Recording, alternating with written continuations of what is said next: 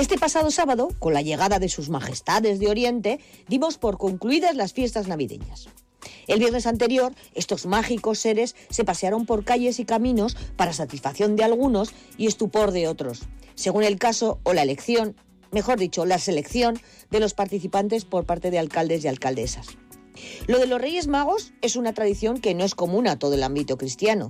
No se celebra en todos los lugares ni tiene los mismos protagonistas. Por ejemplo, para los cristianos armenios son 12, pero no creo que hagan cabalgata porque sería interminable.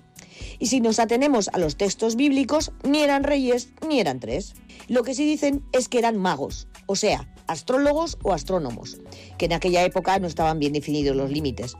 Pero como lo de la cosa esotérica no estaba bien vista por la curia y lo de la científica tampoco, pues en el siglo III los coronaron, que ser rey es una cosa más seria. Y decidieron que fueran tres. Digo yo por lo que lo de que dos es poco y tres es multitud. El caso es que al principio eran tres hombres blancos representando las tres edades del hombre, uno más anciano, otro en la edad madura y un joven. Pero luego ya en el siglo XV pensaron que estaría bien que representaran también a las tres razas, es decir, a las tres que conocían entonces. Y el más anciano sería europeo, el maduro asiático y el joven africano.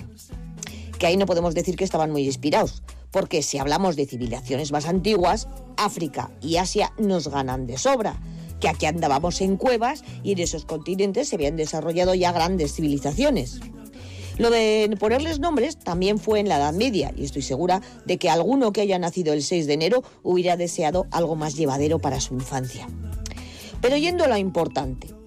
Lo importante es que siendo reyes vienen a dejarnos cosas y no a llevarse nada. Costumbre no muy común en las monarquías, pero que es de agradecer. Aunque este año ha aparecido un regalito en las costas en forma de microplásticos para envenenar nuestros ya bastante envenenados mares, aunque creo que no ha sido idea de los magos de Oriente más bien de los vagos de Occidente o simplemente insensatos, incompetentes, suicidas. Marta Extramiana.